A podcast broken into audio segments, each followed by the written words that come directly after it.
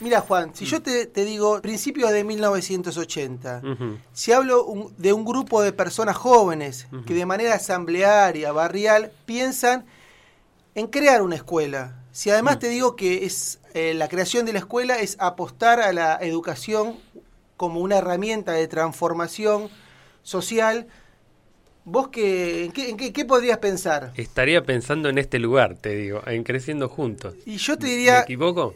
Te equivocás, te equivocás. Podríamos pensar, claramente, como no, pero no estamos pensando en creciendo juntos, sino estamos en, pensando en otras eh, experiencias, en otras experiencias que surgieron en el sur de nuestro país y que realmente nos pone muy contento poder entrar en diálogo esta mañana de sábado con ella. Eh, te saludo con un fuerte abrazo, Graciela Belli, referente de de la, de la organización y la asociación Gente Nueva. Realmente desde Bariloche un abrazo grande. Juan Jiménez y Juan Brunati te saludan acá de Radio Rec. Hola gente, ¿cómo les va? Muy contenta de, de encontrarnos, aunque sea por este medio, no aunque sea como un menosprecio, sino que mi deseo es estar allá. Muchas veces tengo muchas ganas de compartir con ustedes, así que en cuarentena hablamos por la radio. Bueno, eh, tuvimos con algunas eh, dificultades para, para, comunicarnos porque es, la primera comunicación que hacemos a, otra provincia, Graciela, pero la verdad una satisfacción tenerte en el programa y preguntarte primero por, Juan dijo un, no sé si llegaste a escuchar la introducción, pero dijo como un montón de cuestiones que nos emparentan con la, la, eh, la experiencia de gente nueva y nos gustaría un poco para los oyentes que cuentes, bueno, cómo es esta experiencia en otra provincia y en otra ciudad como es Bariloche, en, qué lugar están, porque muchos tenemos la, la idea del Bariloche de postal, digamos, pero nos gustaría que nos cuentes, bueno, cómo, dónde está la escuela eh, de ustedes o las escuelas de ustedes y, y, con qué sectores eh, trabajan, ¿no? También. Sí, nuestra experiencia comenzó eh, con el inicio de la democracia. Eh, por eso está, este, digamos, claro que eh, no fuimos solamente nosotros los que empezamos con esa, con esa vuelta a la, a la primavera democrática, digamos, ¿no? nuestra primera escuela nació en 1983, justo en el inicio de la democracia. Eh, en el barrio Virgen Misionera, que en ese momento todavía no se llamaba de ese modo. Y yo recuerdo como la piedra inaugural, o sea, el deseo eh, que ya se estaba concretando en palabras, eh, ocurrió en un momento en que vinieron a visitarnos a este lugar que estaba recién incipiente, Pérez Esquivel y Monseñor Esaine. Y ahí ya les empezamos a comentar que queríamos hacer una escuela primaria eh, en, este, en esta zona que en ese momento todavía se llamaba Playa Bonita Arriba, que era el nombre que, que le había quedado, o sea, era el nombre eh, concreto en referencia a la geografía, porque Playa Bonita Abajo era el lugar que, que estaba al lado del lago y Playa Bonita Arriba en la zona más del Cerro Otto. Y ahí comenzó nuestra primera escuela eh, a pedido de la gente del lugar. Este lugar era una zona semi agrícola, digamos, con mucha, con prácticamente todos sus habitantes eh, de origen mapuche, que eh, este, habitaban este lugar todavía con una conciencia de ruralidad, porque había animales, pequeñas quintas. Y en este entonces, en este lugar, nació nuestra primera escuela, la Escuela Primaria Virgen Misionera. Graciela. Como era muy propio de esa época, del inicio de la democracia, eh, había como una actitud de asamblea permanente, ¿no? y, y la misma gente iba, nos íbamos reuniendo, íbamos pensando el futuro, digamos, ¿no? Y el futuro nos decía que se necesitaba una escuela para jóvenes y adultos que no habían terminado la primaria, y así nace el taller Carlos Mujica en el 85, unido a lo que el padre Currulé llamaba la inteligencia de las manos. Ahí empezó un taller de carpintería, de herrería, de electricidad, de repostería y cocina, que este que unía unía el trabajo, el, el aprendizaje de oficios con el terminar la escuela primaria. Hoy ya tiene posprimario esa, esa institución. Y después vino el tema de la necesidad de, de una guardería, como la gente llamaba en ese momento, las maestras jardineras se enojan mucho cuando, cuando decimos guardería, y ahí nació el jardín eh, maternal y de infantes arcoíris en el año 87. Y bueno, la fuerza de... y hoy, Graciela, ¿cuántas, digo, dos cosas? Una, una ahí nombrabas eh, recién en tu relato a una persona que, que sé que vos lo, lo, lo, apreciaste mucho y creo que fue una pieza fundamental en todo esto que estás contando vos, que justamente mañana cumpliría seis años, ¿cierto? De que nos taques el, el cura Juvenal Kurulev, como vos, como vos mencionabas, y, y, el otro día leía ahí una frase muy interesante que ustedes hicieron un recordatorio el año pasado, que decía, el tiempo es ahora, ¿cierto? Y me parece que lo que vos estuviste relatando recién tiene que ver con eso, la necesidad de un territorio, de un barrio, por, por apostar a la educación. Y hoy, volviendo a la pregunta inicial que te quería hacer, ¿cuántas de estas experiencias eh, recorren esta, esta zona del Alto de, Bariloche? Bueno, en el año en el año 94 eh, empezamos a pensar en el otro lado del Cerroto. el Cerroto divide eh, esta zona en, digamos, en todo lo que está en torno a, a la ruta que va al Bolsón, de este lado que sería el oeste. Bueno, empezamos a pensar en ese lugar porque se había eh, conformado a partir de una erradicación un barrio enorme. Entonces, eh, ahí comenzamos con las escuelas del otro lado del Loto, del Alto de Bariloche. Y ahí tenemos otras cinco escuelas. Tenemos cinco escuelas de este lado del Loto y otras cinco del otro lado del, del Cerro Otto, ¿no? Que es una referencia eh, geográfica concreta, digamos, ¿no?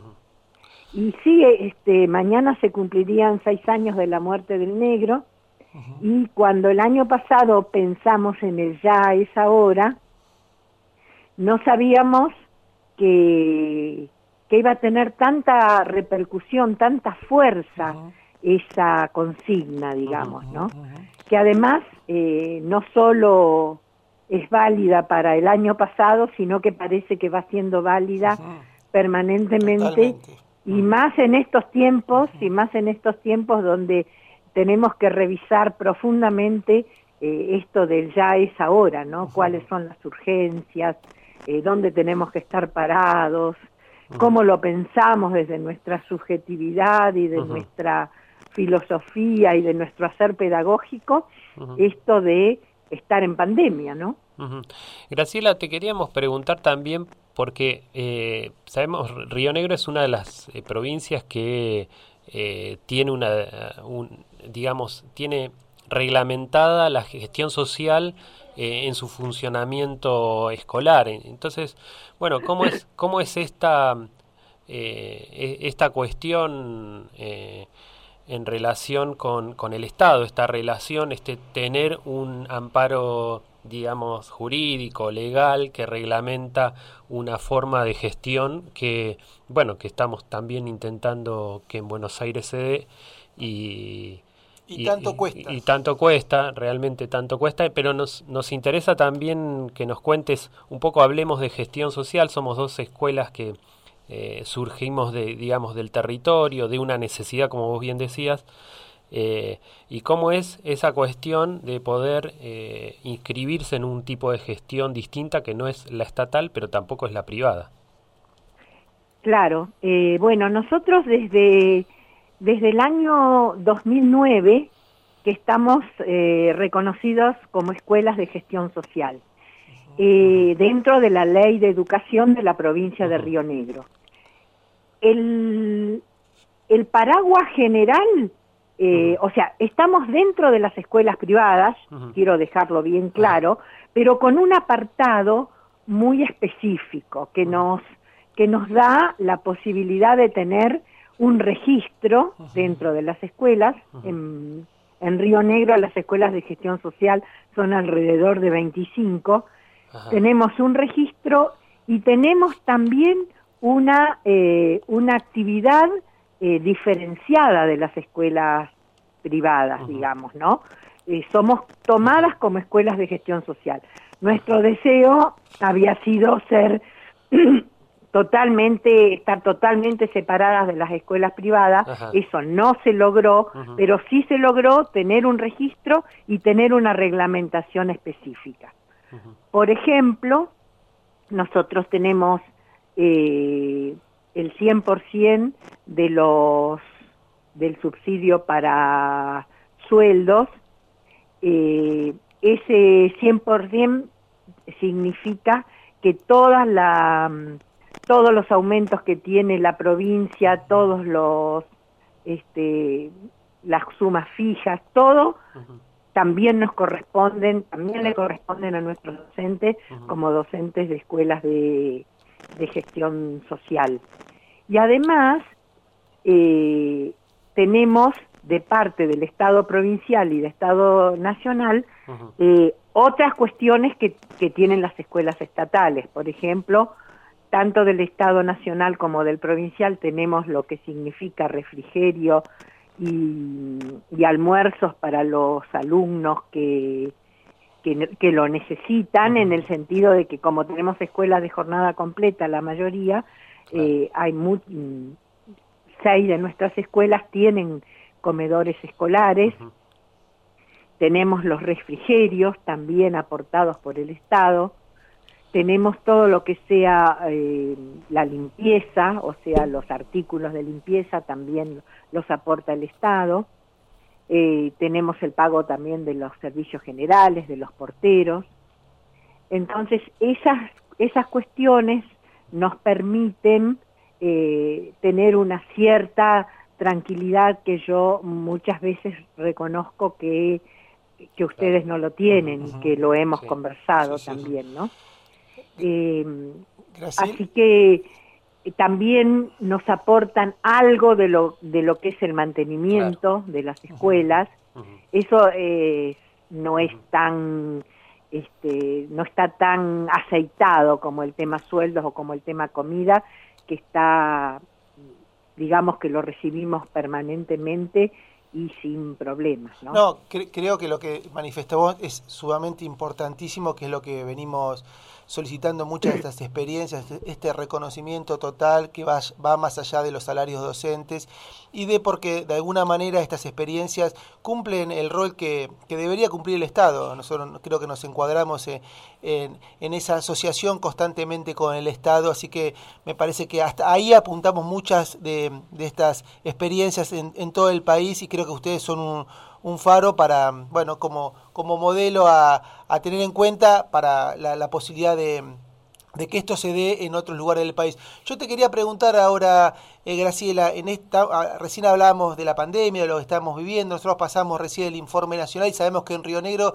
todavía siguen apareciendo casos de esto, como obviamente acá en Ciudad, en Ciudad de Buenos Aires y en el conurbano donde estamos nosotros, es muchísimo más lo que está sucediendo. ¿Cómo se está viviendo esta pandemia?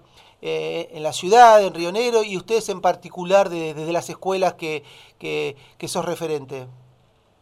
Eh, bueno, con respecto a la provincia de Río Negro, hay este, dos, dos focos importantes, uno es Bariloche, después les comento más, y otro es la zona del Alto Valle unida a Neuquén. Entonces, había, mm, se había, mm, había habido también un foco en la zona de Chuelechuel, que por suerte se, se pudo apagar, pero ahora quedan como dos focos activos. Uno, un rebrote en la zona del Alto Valle, Rocas, Hipoleti, Cinco Saltos, Neuquén, digamos, y un rebrote aquí en Bariloche. Este rebrote en Bariloche está mm, con muy poca información.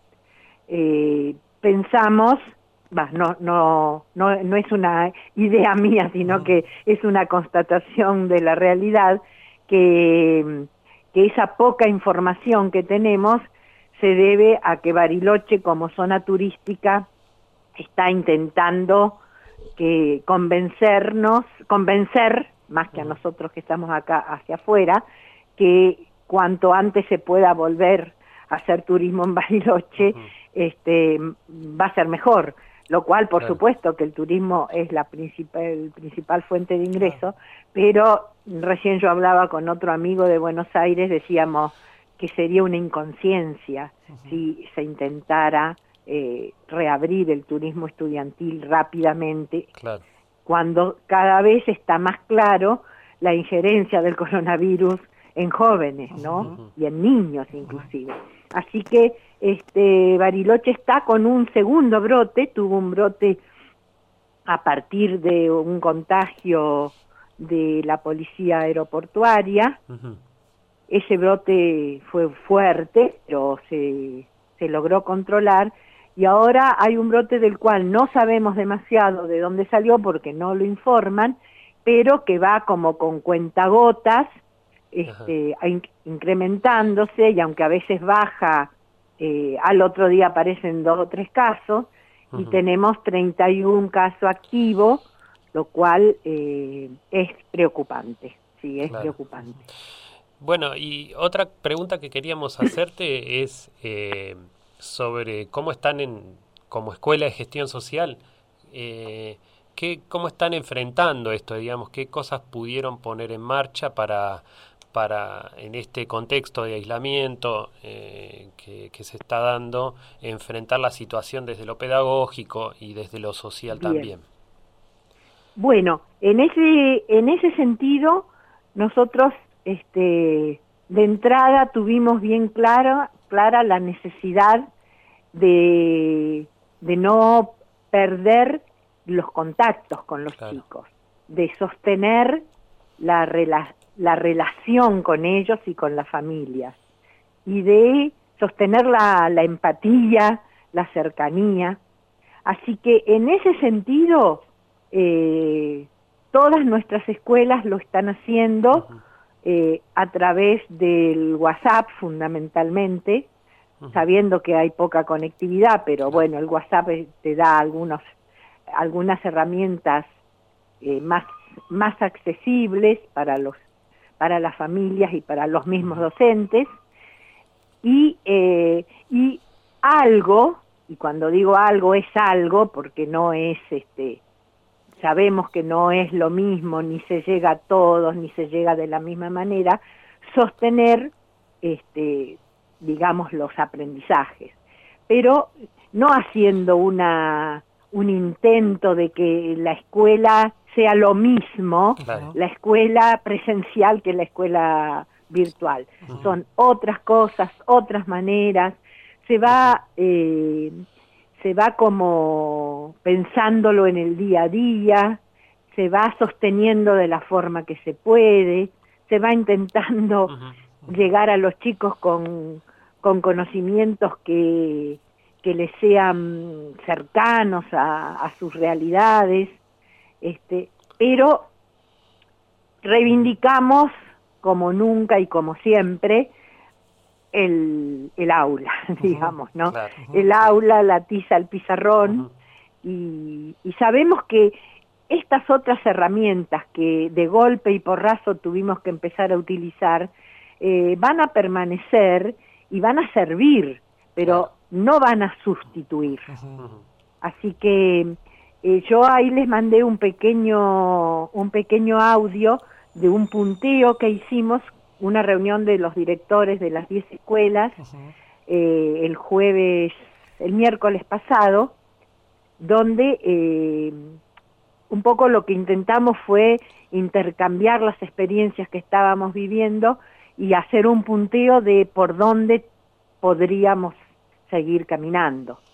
Pero la realidad es que la pandemia ha permeado todo, ha, ha cambiado nuestras, nuestros modos de vida y eh, ojalá también en este caso volvamos mejores, ¿no? Totalmente. Vamos a ver qué pasa porque es, eh, hay mucha incertidumbre, hay incertidumbre en cada uno de nosotros. Yo ahora, eh, yo cuando estaba esperando la comunicación con ustedes, eh, pensaba, como Comisión Nacional de Gestión Social, habíamos, teníamos un montón de proyectos para este año, proyectos que intentaría, hubieran intentado que eh, aprovechar este, esta vuelta a, la, a lo nacional y popular para dar un envión a las escuelas de gestión social. Y tuvimos un parate en seco que no nos podemos ni, ni siquiera encontrar. Así que yo creo, yo que, creo este que los cambios van a ser muy profundos y ojalá sean cambios que, que nos hagan más humanos y hagan un mundo más igualitario y vivible, ¿no?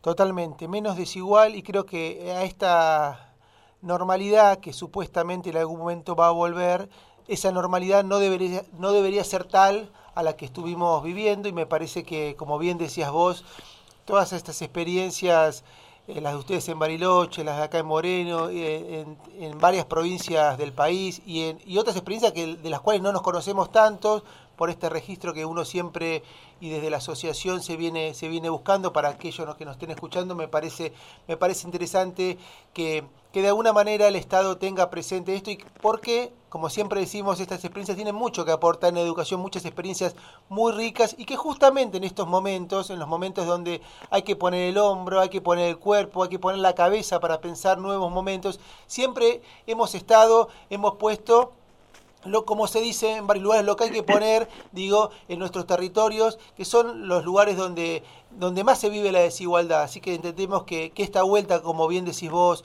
eh, Graciela, sea teniendo en cuenta muchos de estos aprendizajes que de alguna manera esta, esta pandemia nos dio. Nosotros queremos agradecerte muchísimo por el tiempo, realmente nos pone muy contento abrazarte a la distancia, sabes que el colectivo de, Creciendo Juntos, de la Federación de Escuelas de Gestión Social, acá nos manda un mensajito de dos personas que las conoces muy bien, que son Juan y Cristina, y nos mandan un cariño muy grande para vos y a los compañeros del sur, que son un ejemplo de de hospitalidad y militancia. Recordamos aquel congreso que hicieron allá por el 2014, que, que, varios compañeros de acá fueron también recibidos. Así que el cariño es inmenso de parte nuestra y saludarte en este sábado a la espera de, encontrarnos y de que este saludo y que lo virtual pase a, nuevamente a eso presencial que tanto, y bien vos lo decías, tiene las escuelas, ¿sí? el gesto, las miradas, el estar presente, el poner el cuerpo, el trabajar con las familias, con el barrio, con los pibes, con las pibas, que de alguna manera esa es la esencia de la escuela en sí eh, en nuestro país. Bueno, este chicos, muy contenta de haberlos escuchado, de habernos escuchado. Les dejé un pequeño un pequeño audio sobre ese punteo de las escuelas. Eh, me parece que que tiene la cercanía y la calidez como para ser un motivo más de, encuentro y de saber que tenemos muchas cosas en común. Así que un abrazo grande para todos, todas y todes. Así que este, ojalá, ojalá nos podamos ver antes de fin de año. Bueno, Graciela, un abrazo grande. Sí, despedirte un, cariño grande para la gente de Bariloche y esta experiencia que tan, tan eh, hermana con nosotros y que tanto se parece, ¿no? A la distancia, pero tan, tantas cosas tenemos en común. Eh, si te parece, te despedimos y nos quedamos escuchando ese audio que nos enviaste. Eh, y te despedimos hasta, bueno, hasta siempre y ojalá podamos tenerte de nuevo en algún, en algún otro programa eh, para, para contarnos también estas otras realidades y estos otros lugares que, que también que forman la, la Argentina. Bueno, gracias y un abrazo grande, muy grande. Chao, Pedagogía por WhatsApp. Mirarnos con la voz. Eh, Aceitar la escucha Oportunidad de palabra, pensamiento y registro para volver otras, otros mejores. Pedagogía que vendrá, tocarnos con los ojos. Hoy y mañana, abrazarnos de palabras, disputarles el sentido. Es y será un conjuro contra el miedo. Se reeditarán las preguntas, ¿qué hacer con lo que no se puede? Disputas de sentido, tomar posición. Invenciones vendrán, humanizarnos como sea. La fiesta de estar juntos. Nadie aprende solo, hacer con lo que hay, con lo que la pandemia vino a desnudar. Pedagogía en y post cuarentena. Escuela aprendida en la coronación de la dificultad. Escuela de los entres. Trama vital sin binaridad. Escuela estar ahí, linkeando micro y macro políticas. Sujeto histórico a conquistar derechos a conquistar. Rotos los formatos, oportunidad de recomenzar. Renombrar el aprender. Renombrarnos, decirnos la posibilidad y la falta. Gritar la desigualdad, meritocracias infames. Activar los caminos para desandarla. Echar de nuestras prácticas el individualismo y la reproducción que sean nuevos los saberes y nuevos nuestros saber hacer. No es el Zoom, el Classroom o la carta epistolar, es lo que éstas llevan y traen. En nuestras escuelas nadie se salva solo, porque damos fe que en la vida tampoco. Colectivo de directores y directoras Gente Nueva.